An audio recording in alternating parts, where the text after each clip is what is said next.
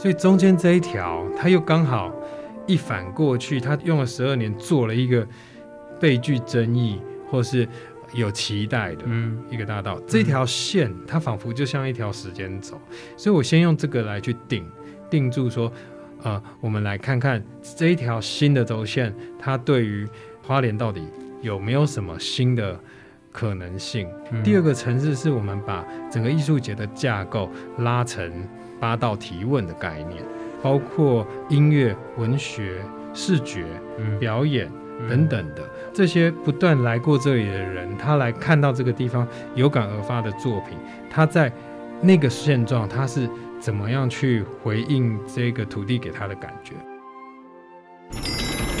欢迎光临。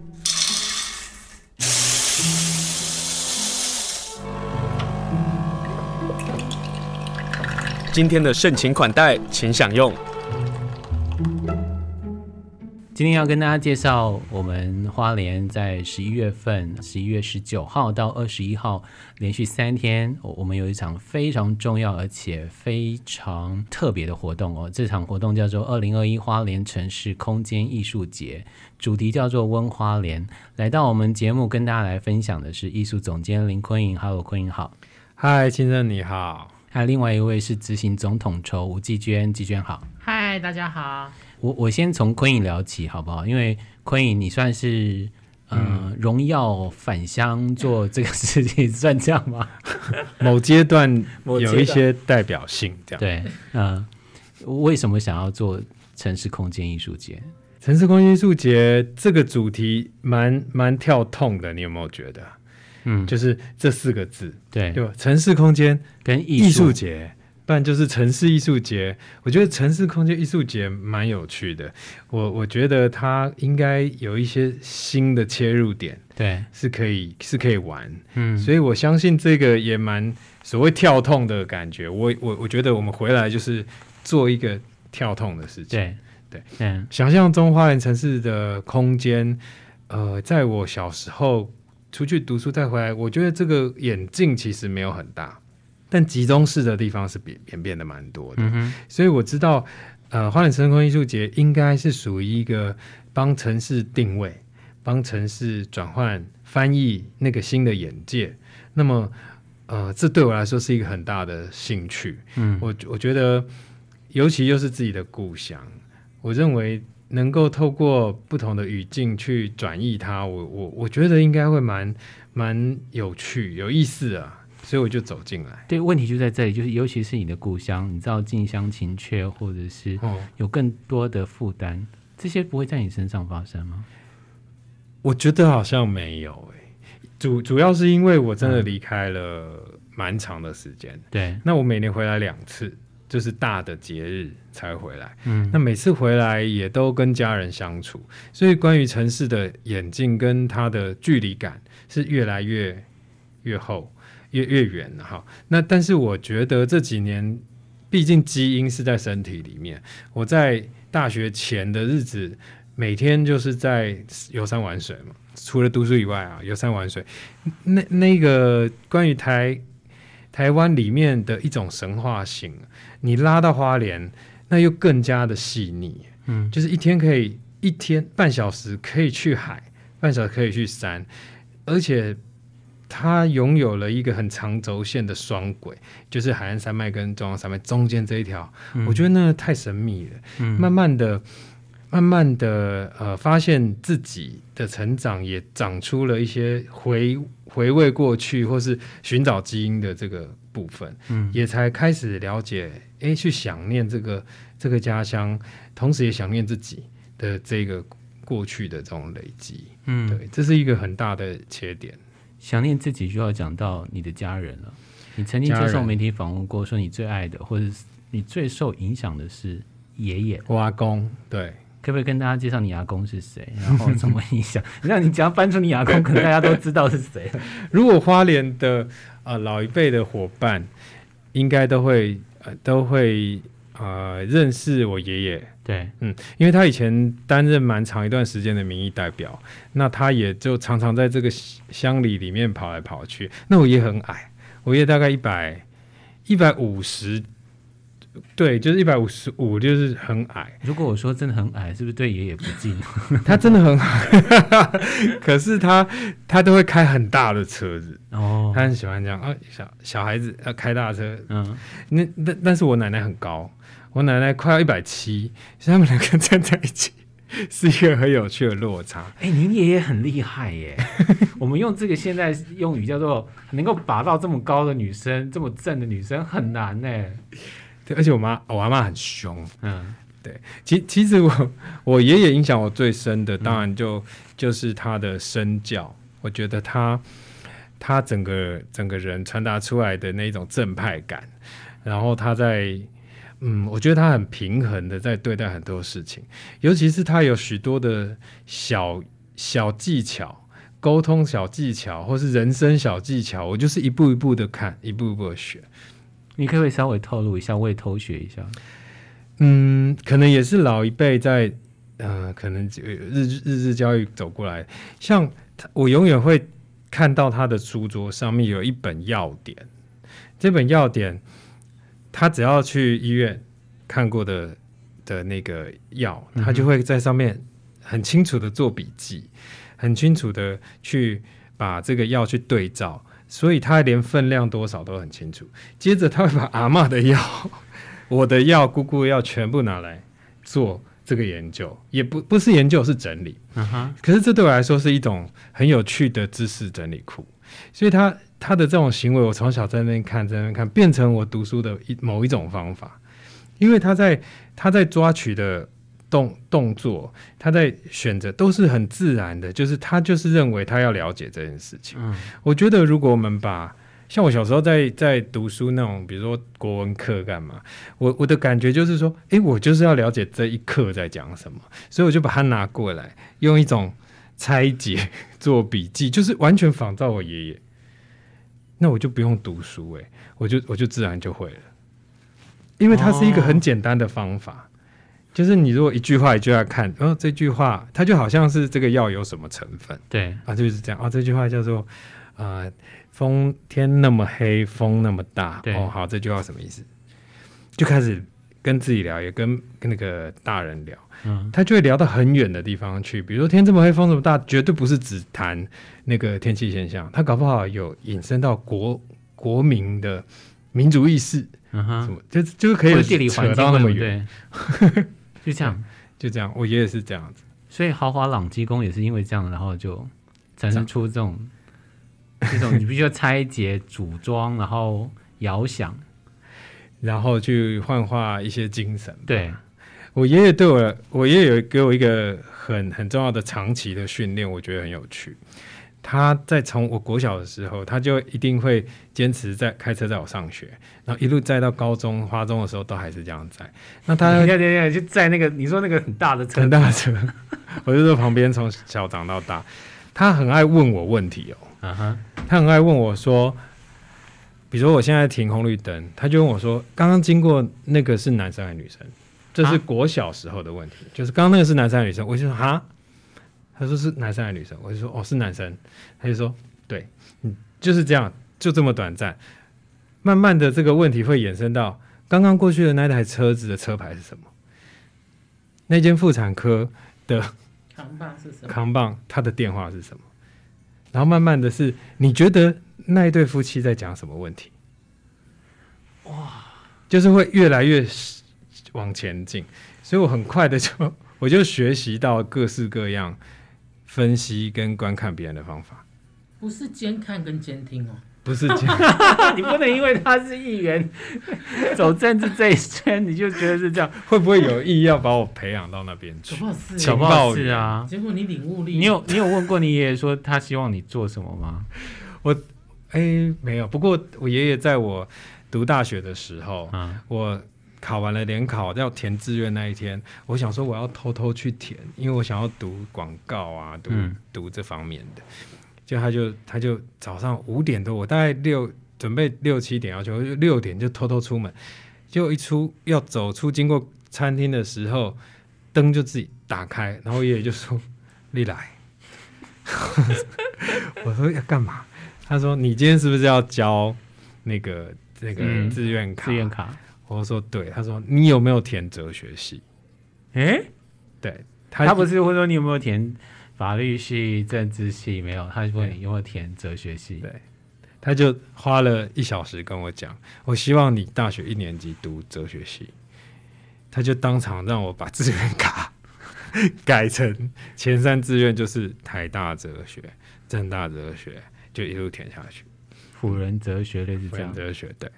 那因为我的分数没有高到那个程度，uh huh. 所以我后来就是选了辅仁哲学，就登注登记到的是辅仁。你真的登记到辅仁哲学啊？对，所以我是辅仁哲学的学生。可是辅仁哲学很强哎、欸。对啊，蛮厉害的。对啊，我与有荣焉。与有荣焉。其实他给我讲一个很简单的道理哦，他说台湾的教育其实是呃累进式的教育，也就是系统性的把所有的教育在把知识哦，在十八岁之前让你达到一个水平，嗯、所以你会天文地理。大概都会知道，也会知道，因为数学的程度都会到一个程度。那不管学习到什么状况，这就是有点填鸭式。嗯、但填鸭式没有不好，他认为这非常好。但是他说，到了大学之后，你要转转成一个比较 freedom 的环境，所以。啊、呃，他就借用了西方的教育形式的第一年，一定是一个通识课程。对，不管是你要读医学、哲学、建筑怎么样的，第一年通通都一定会是通识的哲学性课程。对，他在教我们观念，教我们如何用用用那个理哲去走进你所要学习的这个学科。嗯，那他就跟我说，你第一年就这样就是读哲学，第二年你爱读什么就读什么，而且我也不再管你了。嗯，对。难怪林坤颖回乡第一件的展览，第一个策展，居然要问一个事情，居然做一个事情叫做问跟答。问跟答，对，你知道是我们当我知道你要做问答的时候，想说这是艺术节的内容吗？还是什么样的内容呢？他为什么要做问跟答？因为根基于爷爷啊。你这样说好像没有错耶。我我跟那时候跟季娟整个团队我们在聊，其实、嗯、先我们先讲好说我们要来做田调，所以我们两个就噗噗噗就来了。那也很陌生的，先拜访了里长，先拜访了这些已经有的社群团队。嗯、那也就是去旅行嘛，好，你就走进山水。可是做着做着发现，哎，其实像我们这这种已经离开很久再回来，同时拥有陌生感又有熟悉感的。的部分外来者，对，我们认为，我们可以，我们其实是必须很中性的。所以，当我们想到，哎，那这一路上我们不就一直在你问我答，你问我答，然后我遇到亲生，我跟亲生问答，嗯、一直问来问去，答来答去，我发现这个才是一个城市可以拥有的动能。嗯哼，它是一个动作。我发现大部分的。环境底下，尤其是在台湾这种比较有结构式的，尤其是某部分父权结构的的体制底下，它很容易是有问你不敢答，或是有问我答一个，先答一个表表象的，嗯，对，然后我自己心里想的是另一个答案，但是这样不诚实的。我我们希望诚实的，尤其是花莲这个天地。这么诚实，我们今天才聊到天空的色彩，嗯、那么诚实的的在照顾我们，我我们应该也要很诚实的互相互相理解这样子。所以人跟人之间最可贵，当然就是很真实的问答，嗯，那交流。我相信这个动作，嗯，是连我自己都可能都一直都不是那么习惯，而是慢慢的才了解，唯有最真诚的。这种对话，嗯，它才可以扰扰出新的共识，嗯，对。那我们在谈共识，也就是在谈这件事啊，嗯，就一直聊。我我知道你的创作或是你的团队一直在讨论共识这两个字哦，对。但共识，我们我们先放在一边，嗯，你要如何把问跟答变成一个艺术节，嗯，三天的艺术节，嗯，这个这个这个转解构跟转化。其实有要经过包括团队的讨论吧？是啊，这怎么怎么呈现呢？首先，团队要真的够开放，要能够听得懂，嗯、而且跟得进去这个这一个结构里面。那我们做三个层次的事情，第一个是呃，都是问跟答的这种想象。我们先讲一个大结构上面是，我们如何集体问跟集体答，而且问很大的。如果我们问的题目够大，那么大家打起来里面会有讨论。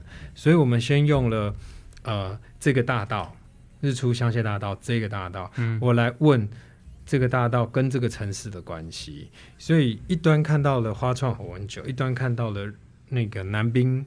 的这个太平洋段，我们真的是走在这边，发现、嗯、哇，这条线拉起来刚好，花创是古迹嘛，对，那海边是永远不会不会停的，嗯，它就一直一直它是未来，所以中间这一条，它又刚好一反过去，它做用了十二年做了一个备具争议或是有期待的一个大道，嗯、这条线它仿佛就像一条时间轴，所以我先用这个来去定。定住说，呃，我们来看看这一条新的轴线，它对于呃花莲到底有没有什么新的可能性？嗯、那就是先问这一题。嗯、第二个层次是我们把整个艺术节的架构拉成呃八道提问的概念。那八道提问也来自于这个这个大道上面的不同呃艺术养分，或是创造养分，包括音乐、文学。视觉、表演等等的，我们这些这些不断来过这里的人，他来看到这个地方有感而发的作品，他在那个现状，他是怎么样去回应这个土地给他的感觉？所以，我们八道提问就问花莲有没有绿色？花莲的绿色是如何震撼你？嗯、所以用野菜，我们用，我们也对这个大道本身原本是条河去进行了一个提问，它的提问本身。都具有一些内在批判性。嗯，那最最容易的方法就是让艺术家提出这个，为这个提问提出一件作品。那我们让民众，让可能更多不同角色的人在这个提问上去发挥。那可能会变成对，也有小部分有可能对立起来，也有可能会就融合起来。对，这个是我蛮期待的一个建构。可是你不担心艺术家的批判其实是很直截了当？他不会温温的问，也不会给你温温的答案。但是艺术家是我们选的，所以这次艺术家真的都还蛮。来跟大家介绍这次的艺术家。温温温温温的问，温温的答，有具很浓厚的人情味。我觉得这次昆影在挑选艺术家的时候，我们在接触的时候蛮多。不能说没挑的艺术家没有人味哦，哈，就是 大家都有，你不要自己挖坑。就是真的，我们就面对嘛。就是其实大家对这一个昆影提出来的想法，或者他的策展精神，其实是有共识的。所以其实从走路草农，对不对？从贾倩茹，从森林里谢佑成、豪华朗基公，嗯，到年轻的新媒体的。技术团、艺术团队，然后到表演团队，有戏剧的、舞蹈的，有运动竞技的，有像法咪咪这种很视觉行为类的艺术家。嗯、其实，在给他们这些题目的时候，他们就哇，很容易就 feedback 了我们很多想法。那当然，我们也不断的总监跟表演统筹不断的在收束，跟不断在整理。嗯，但我觉得都不拖大家理解提问这件事情的重要，跟怎么去。去去去勾观众或民众来答，然后或者不答，嗯，哦，你这你最起码你可以透过这个去理解，而不是像刚刚坤颖讲的，其实，在填料过程中，我们感受到很多争议，其实争议就是面对嘛，嗯、所以面对的问出问题，自然就有有有有答案。我最喜欢昆颖提一个东西，就是我们后来这次有邀请一个团队，就是失序场，嗯，它是三个新媒体。的艺术家跟三个舞蹈家，他们都还是研究生，然后他们做了一个作品，是有一个十四米大巨大的跷跷板，然后他是用人工去操作它，真的就像我们一般做跷跷板，只是很巨大，十四米，很长哦，很大哎，对，然后是一个铁板，然后呢，它代表的是一个，当然昆颖讲的是它是这个花莲这个地地层板。块的那个地壳板块的移动变动，所以它它打在地板的那个声音的变动性，跟它可以三百六十度旋转那个那个跷跷板的板面。更重要的事情，其实就是我们在讨论的时候，就是说，其实它代表是一个失衡的世界，嗯、失衡的社会，失衡的地球。因为失衡了，我们才会提问嘛。比如说，为什么它不平衡呢？嗯，为什么它这样了？为什么怎么了？然后这些东西就会从这里来。所以那个作品就象征了这整个。嗯，艺术节对这个变动的花莲，所以就这样。所以我就觉得那时候他在提出这些的时候，我就觉得哎、欸，太有意思了。他其实有些时候我们其实除了这一件以外，应该是所有的作品都是现地创作。哦，对，因为这个作品是他们已经先发展的，我们看到它很符合我们要它，但他也因着这个日出大道去做了调整，呃、嗯，作品上的调整。可是其他以外的所有的提问的作品都是真的来哦，就是一直问我说什么时候才能进场，然后什么时候开始做，嗯、真的就要现地开始做。哎、嗯，其实我们会很紧张，因为时间、天候的因素。又只有三天，就只有那个活动三天，然后前面又只能就前面布展时间，你们必须要上好。对，只能跟他们说只有十天或什么，所以大家都在一种很紧的状态下完成这件事。嗯，但我觉得那个跷跷板，你们刚刚讲变动，其实也符合了花莲地壳变动啊，或者是山土变动这个那么频繁的情况。它也在呼应着迁徙变动也是啊。对啊，哦，对，我们的那个北漂的这么多，对不对？今天要跟大家介绍的是十一月十九号、二十号、二十一号三天，从花创然后走日出大道，最后到南滨段这一长条的。刚刚我们的来宾是林坤颖哦，在这一次的艺术总监，他就是说从过去走到未来。那这样的一个活动有哪些精彩的内容？今天跟大家来好好介绍一下。但是这个活动啊，有很多很多精彩。最让我觉得不可思议的还有一件事情：你们的开幕为什么要选在日出啊？就是你们一直不断的颠覆我们认为，比如说开幕应该，比如说在早上十一点啦，或者是呃下午或者是晚上啦，对不对？从来没有人叫大家这么早起床。对，虽然我们的日出是才是真正的花莲的样子，我认为呢，在花莲，你一到花莲会没有时间感，哎呦，时间感会不见。我们唯一能在花莲辨识时间的，就是太阳，啊哈，因为到了下午三四点之后，哎，它那个太阳一过中央山脉，山脉我们会整个 cool down，整个城市会有点凉起来。哎，你们填调填调的好细哦。也伴随着我们生活的记忆，这样，嗯，对。那我我觉得花莲很神话，很魔幻，对。那真的得在这边留一段时间，可能留一周两周，会开始感受到这个魔幻。嗯、它不是进到森林里的魔幻，它是一种跟海为伍的魔幻。嗯，就是那个空气都是这样。其实，在我们填掉的有一天，我有一天回来。那自己下午在那边想说，我先游走一下这个场域，走走走走就走到南滨公园的这个太平洋公园后面这一段，嗯，我就走上去，发现哎，这里有一个海防堤，海防堤的下面它怎么都是很大块、很漂亮的大理石，嗯，我就坐在那边，突然我就在想，想着想着也就出神了，我突然发感觉到那个海的声音啊，微风啊。那旁边也有人在溜滑板，也有小孩子的声音，那个味道就让我坐了可能一个小时。这一个小时天光开始不一样，那是大概三点左右时间，它本来很热，就开始有一个 cool down 就下来，一下来之后反而海更清楚了。那我突然有一个日出的感觉，我突然想到，对野，花莲是东边，它是日出诶，嗯。一直觉得这件事情那么自然，却没有真的去标示过，在我心中了。可能很多人是这样，所以我就赶快打电话给季娟，我打电话给对大家，我就拍了一些照片。我一开始讲说，我想要在这边做日出声音仪式剧场这样子，嗯哼。但是那时候大家都误以为是日出音乐会，所以就会觉得是什么交响乐团呐。啊，我说不是，我说呢，我们的表演节目就是日出。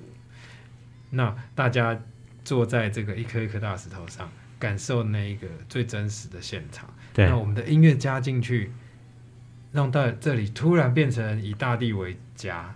的感觉让他回来，所以我们也是慢慢的才把开幕这个动作放在哦，放在啊、呃、日出。其实一开始它只是一个概念，概念演出一段演出。对，团队没有阻止你吗？没有啊，他一跟我讲，我就说好来做。因为很，你们这是一群怪咖哎、欸！没有他，你知道他就是找我来，然后说，哎、嗯欸，我们要去一个海边，然后我对那个海边早期就是南滨夜市，对对对对对对对对，然后他就带我去之后，我就说，哎、欸，雅琪亚嘞，这样他就说，他说不一样了，然后就带我一步一步走到那个我们这次的表演场域，就是堤防、石头、绿地、海，他就坐在那。那当然，他就开始讲了他高中的一些爱情故事什么的。然后你要来说吗？没有没有不说。但是你知道那种东西，就是你知道我们也就两个人就坐在那里，对，也又坐了一个小时。在在在他他又带我去的某一天，嗯。然后我就说要做，而且不是要做搭舞台的那种对音乐仪式。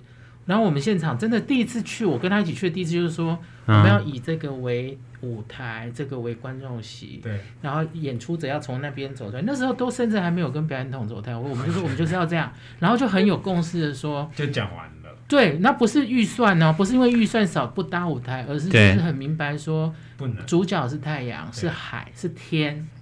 是地，我们所有要，我们要把这一切是给他，去迎接他，去去去去去感受他。嗯，然后两个一有共识就说好，好，就这样。这反而其实是我们整个城市空间艺术节最早最早确定的。对对对，我觉得是最早确定的。你们有报告过文化局局长吗？有啊，他马上 OK。对，我记得后来我们就同一趟的，不知道 第几天，跟局长就说：“哎，我们大概可能有什么想法？”嗯，他说去。他就这样说去、欸，而且那时候很怕他们会觉得说，因为花莲有很多的音乐季啊什么的，或者什么，他就说没有，你们去试你们觉得想的。但那时候他搞不好认为说，因为我们要在日出大道，所以我们非得做一个日出的迎接仪式。哦，这可能是，但其实蛮蛮自然的，真的就是从一个历史贯穿，然后到海边，然后那个自然，我觉得比较是那个自然回应给昆颖一个什么感觉。然后我们两个一起在那个现场的时候，对，共同又被。对我而言，有时候其实是一种召唤。我就觉得有时候在想一个 plan 的时候，其实有一个东西召唤你说你要这样做，嗯，然后突然两个人又合拍，对对对对对，不要抬抬抬抬抬抬，然后就定了。然后至此，我们每次第一拍跟伙伴先讲的都说，哎，我跟你讲，我们会在海海边办什么什么，然后在后面把后面的东西长出来，是这样吧？是这样，是这样。而且我记得第一次跟团队讲完这个过程，第一次跟团队形容完。我们就说啊，我们要来场刊了，又再一次真正的场刊。那时候大家就说，那日海边要场刊，我说那要挑四点去场刊。所以后来的四三次场刊，大家就三次日出。对，所以所有一一关接一关，呃，从两个人、多个人、更多人，对，我们就非常确定，连所有技术团队哦，嗯，灯光音响。舞台全部都去过这个日出，对，所以大家都知道这件事。最后才是表演者去，对，所以表演者还没去，表演者去过了，表演者去了，对他们都去过了。所以比如说阿诺他们也都对都去了，也是被我们抠。四点半。哦，而且你知道，你知道我们第一次团队那一次大概十七八个人，啊、真的就是前面当然就是先总监带着我们走过高阿波诶，看日出大道参观，真的是花一个下午走完这一切之后，就说明天四点我们南滨见，这样，哎、欸，有够浪漫呢，就是人生长到那么大，欸、可是的确啊，狗仔回是我曾经问过很多人啊，就是说。嗯我们对一个城市的记忆有一个很重要的，就是你约会的场所。嗯，对。那沟仔尾是约会场所，是。可是后来当沟仔尾消失了之后呢，没有人想起他的约会的地方到底在哪里了。啊，你是说他已经随着时间消随着时间消失之后呢，他就会散开到别的地方。对。他不会在某个地方。对。那边本来就是一个浪漫的场域。嗯。当他拉到南滨公园的时候，他也许可能就重新。记了很多人的事情，对啊，是啊，嗯，所以是二十号，二十二一凌晨，二十二一的早上。两场，对，两就欢迎大家能够早起，就是二十开幕，二一闭幕，我们定的多么的明确，但是活动十九号就开始了嘛，对不对？对，那十九号就是从花创，然后到日出大道，对，邀请大家能够走一走。对，来跟大家介绍一下你自己的作品好不好？昆颖你自己的作品跟就是豪华朗基宫，嗯、因为那个、哦、除了我们刚刚讲到的那个十四公尺的荡秋跷跷跷跷板，对，其实顺着整个规划，那个提问是有八道提问，这个提问是越来越精神式的，所以到了。大概靠近代天府前面这边，嗯、就是在一个庙宇前面的这个位置，它也更空旷。它旁边是东大门夜市跟重庆市场。我那时候一直有接受到一个任务，就是花莲其实有一个烧王船的的系统，嗯、有一个烧王船的的七年前代天府有、哦哦、有这个传统。但是不会每年，也不是一个非常大的险局。你看我回来多浅啊，我才回来四年，所以没有碰到那个七年。但他说比较是王爷来说才发生哦，没那么没那么呃 routine。嗯哼嗯哼。那我觉得如果要在这里召唤一个烧王船不太好，也不太对，这样就是氛围好像歪歪歪。时间不对。你看我们这是主视觉，如果那里面有个烧王船队起来是不太对劲，而且可能对神明。也不是那么、那么、那么，嗯。但我们填掉的时候，真的有去问戴天府说：“嗯、你觉得你们有没有机会？今年王爷会说要烧完船，因为疫情是？我们真的就找过黄主委，嗯、真的认真问，嗯、然后他就跟我们讲了整个烧完船为什么会有的故事。他应该还有寡不哦。对，啊、然后然后他就说应该今年不会有。那我就算了一下，如果在七年，其实明年会有。我还说那明年呢？他说。王爷无落啊，咱是唔知嘅。如果会当去问伊，他就说我们可以问。我从来没有听过有人填掉还去，我不会问神。哎，坤颖都会叫我说你去问神。哦，我们都有仙佛在附近保护。我我我我要讲那个好网机构的作品，不是讲到 不是烧王爷船哦，有有接近有接近。我我只是想引导一下，就是怎么想到。本来我认为我作为策展的话，也不要太轻易的去跟郝朗金做直接的连接，嗯，嗯，因为这样可能会，哎，就身份会太多重。对。但是后来觉得提到那个提问的时候，我认为我们应该要在这个提问的最终端出现一个信仰，关于信仰方面的提问，关于相信自然、相信自己，或是反观自己的，就是我觉得信仰这件事情。当然，信仰的种跟族群族群是很多元，嗯、但是我觉得信仰这个东西的本身，它是就是提问的本身，嗯、他在问自己跟环境跟你呃我们的生命轴线跟不同人轴线到底怎么怎么去相连接。对，我觉得我觉得这个提问是是更更往心里，而且是心里面的很大的世界的提问，嗯、哼。所以呃我们就很快的把这个象征式的。作品给给讨论出来，对，所以回收大家家里的镜子也是一个隐喻，也是一个也是一个很重要积极的动作。嗯，希望可以让大家在一个每天你都会在家里看着的镜子，它你不要的时候，它被号召出来，成为一个照射这座城市的镜子。嗯，那当人走过去，你又看到镜面的反射，看到山的反射。它的效果应该就落在巨大的镜像，嗯，给你的感官刺激，然后我们在前面反思一些问题，那会是什么？就好像我们看到太阳一样，那会是什么？我也不知道，你可能也是很纯然的享受，嗯，但它更接近自己，因为它大，它够震撼，对。而且它如果它是一个家里不要的镜子拿出来，或是要的镜子拿出来好了。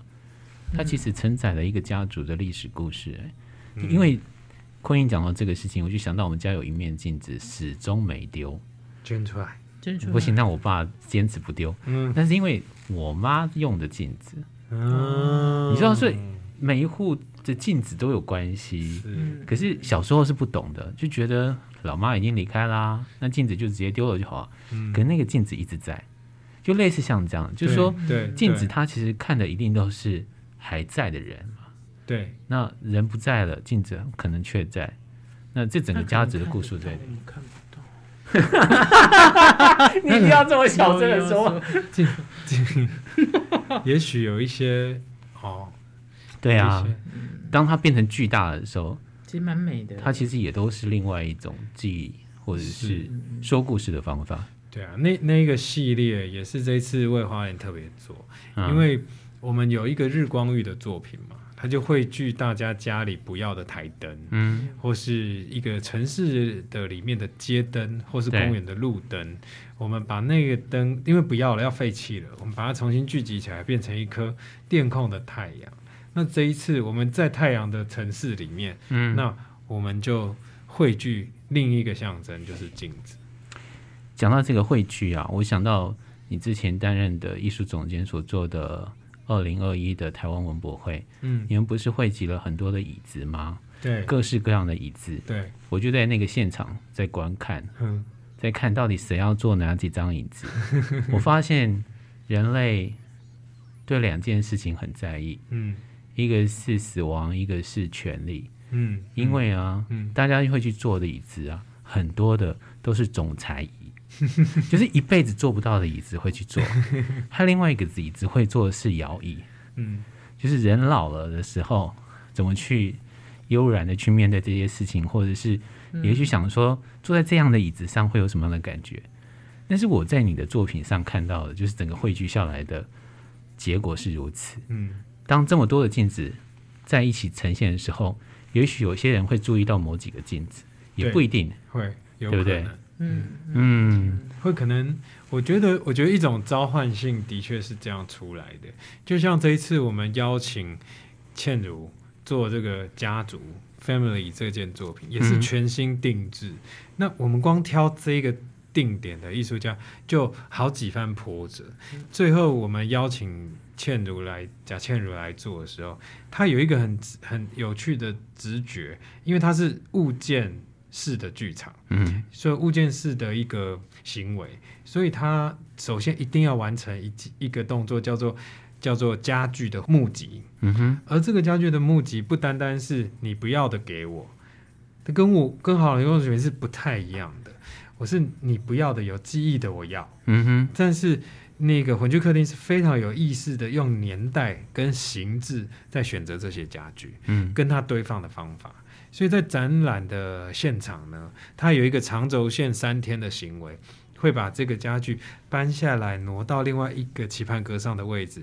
你挪到那边，我们挪到那边，它就形成了客厅。那、哦、它是流动的，它是流动的，它是一个流动的家家具，就好像我们现在在这个呃录音间里面，它就开始把这个桌子拆开，巨大的乐高，对，让你可以这样搬。它叫家族，家族。这个这个作品力道会蛮强，很强哎、欸，因为他正在他，而且他定名定的厉害，嗯、他定家族，意思就是说有那么两个世代、三个世代的演变，对，就是在这个客厅里面发生。那这个大的环境的变迁，是不是也犹如我们在客厅里面看到的，或是一些只字片语的对话，或是每天的新闻一样？嗯，这是累积而来的，嗯。所以当你、哦、好强烈哦，很强。他当当你搬动这个沙发，你知道你在搬二十年，嗯，哦，那个力量就很强。嗯，而且谁喜欢坐哪个椅子，然后客厅里头所发生的所有的争端、团结、分裂、争吵，再和好，都都有可能，对不对？而且那时候他说计划上希望餐就是那个桌上有每个人家里面的餐桌上的食物的样子，嗯哼，然后说他想募集。然后我就突然丢出说，因为我我我对我爸爸的餐桌，因为我妈两年前过世嘛，然后现在我爸爸就是跟我哥哥吃饭，那我哥哥就会习惯在他跟我爸爸吃饭，几乎每天拍照餐桌他就拍下来给我，哎，然后倩如就突然想要餐桌的时候，我就回头去看我们那个赖群组里面，竟然有一百多张我我哥拍他跟我爸爸的餐桌，我就全部丢给了倩如说，你不用募集，哎，这是一个 一个家庭，一个父亲跟一个儿子这。对，对，对，这两年来他们的对话，他们对他，而且餐桌桌子长一样，永远都是铁器的。嗯、我爸还用铁器装食物，然后颜色都差不多。然后我就丢给倩茹，可是我自己在收的那一刹那，我也觉得说，嗯、哎呦，那要脚赶快，很惊人。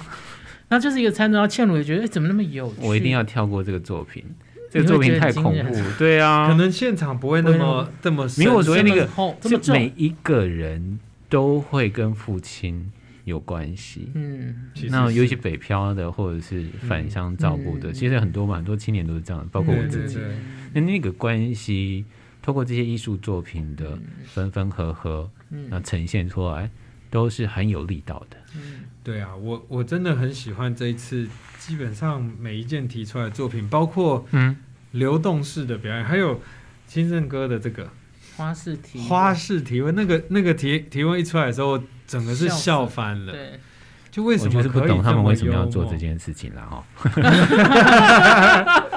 其实这同一个所谓记忆来的，对，我觉得是缘分。对啊，你开始想象，对啊，嗯，对，我觉得就是太太跳跃哎。那你可以慢慢的理解，虽然我们还是从当代艺术里面去去建构，但是我知道当代艺术它。当它被依附在一个城市的架构上的时候，我们要来论述这个城市，也不能单单论述花莲本身，而是透过比如说野菜、白浪、海啸、青菜坝，嗯，它意思就是走入草农讲述这个主题。他说，白浪白浪其实就是原住民在称呼汉族的一个名称。那么海海啸就是还是要哦吃青菜，哦、还是要吃青菜吧这样子。他就是说。怎么样都是要吃青菜的啦，所以我们生活还是要、嗯、要过下去过。那他，我我其实一开始给他的题目是，我希望可以创造一个由野菜构成的绿色景观。嗯，那我在我在挑挑这个挑选艺术家的脉络的时候，其实走路草就突然就 pop up，因为他的他的跟青菜的关系不是只有玉跟培或是享用，嗯，他其实有跟这个嗯。贩卖它的这个中间的关键关系性是存在，嗯、所以他就会邀请呃种种野菜野菜的阿妈、阿姨，市场野菜箱。叫卖。嗯、我我觉得那个行为是是更重要的问答现场。嗯，也就是说，不管我们怎么去选择艺术的切入点，我我让他还是有机会跟我一起讨论出怎么问怎么答。那我会问艺术家说：“诶，这个东西现场有没有一些触及点？比方说‘白浪’这个字，我一开始觉得，我一开始觉得这个名字我不是很喜欢，但是我还会仔细一,一查，听完我发现，这个其实中间也谈到利用野菜嗯的这个角、嗯、角色跟定义，它其实可以去谈到就是族群间的关系。嗯，那这个会不会在里面发生？他说会啊，因为。其实真正提供野菜、收集野菜的，对他就是在原民族群当中是最为大众。那要跟他们相处，对，他们又不是原民，他怎么去募集跟号召这些人？我觉得这就很。这个作品好花莲哦，因为啊，哦、花莲算是多元族群最融合。的你去到原住民部落啊，你吃到的菜有一些可能是客家的，然后你进到客家的社区或者闽南人社区里头，你会发现。比如说新住民或者是原住民的菜肴也在里头出现了，对，对，就透过菜肴，透过这些，我们可以看到花莲的样子。嗯、哦，我不知道大家听完了之后会不会觉得太有意思了，会等不及十一月十九号到二十一号这三天，就请大家先上花莲城市空间艺术节的脸书，你按一个赞，你去看他们现在的贴文，你会很期待。好，这天的到来，记得早上四点起床，我们要在南滨见。今天非常谢谢两位接受访问，谢谢坤莹，谢谢季娟，谢，谢谢。谢谢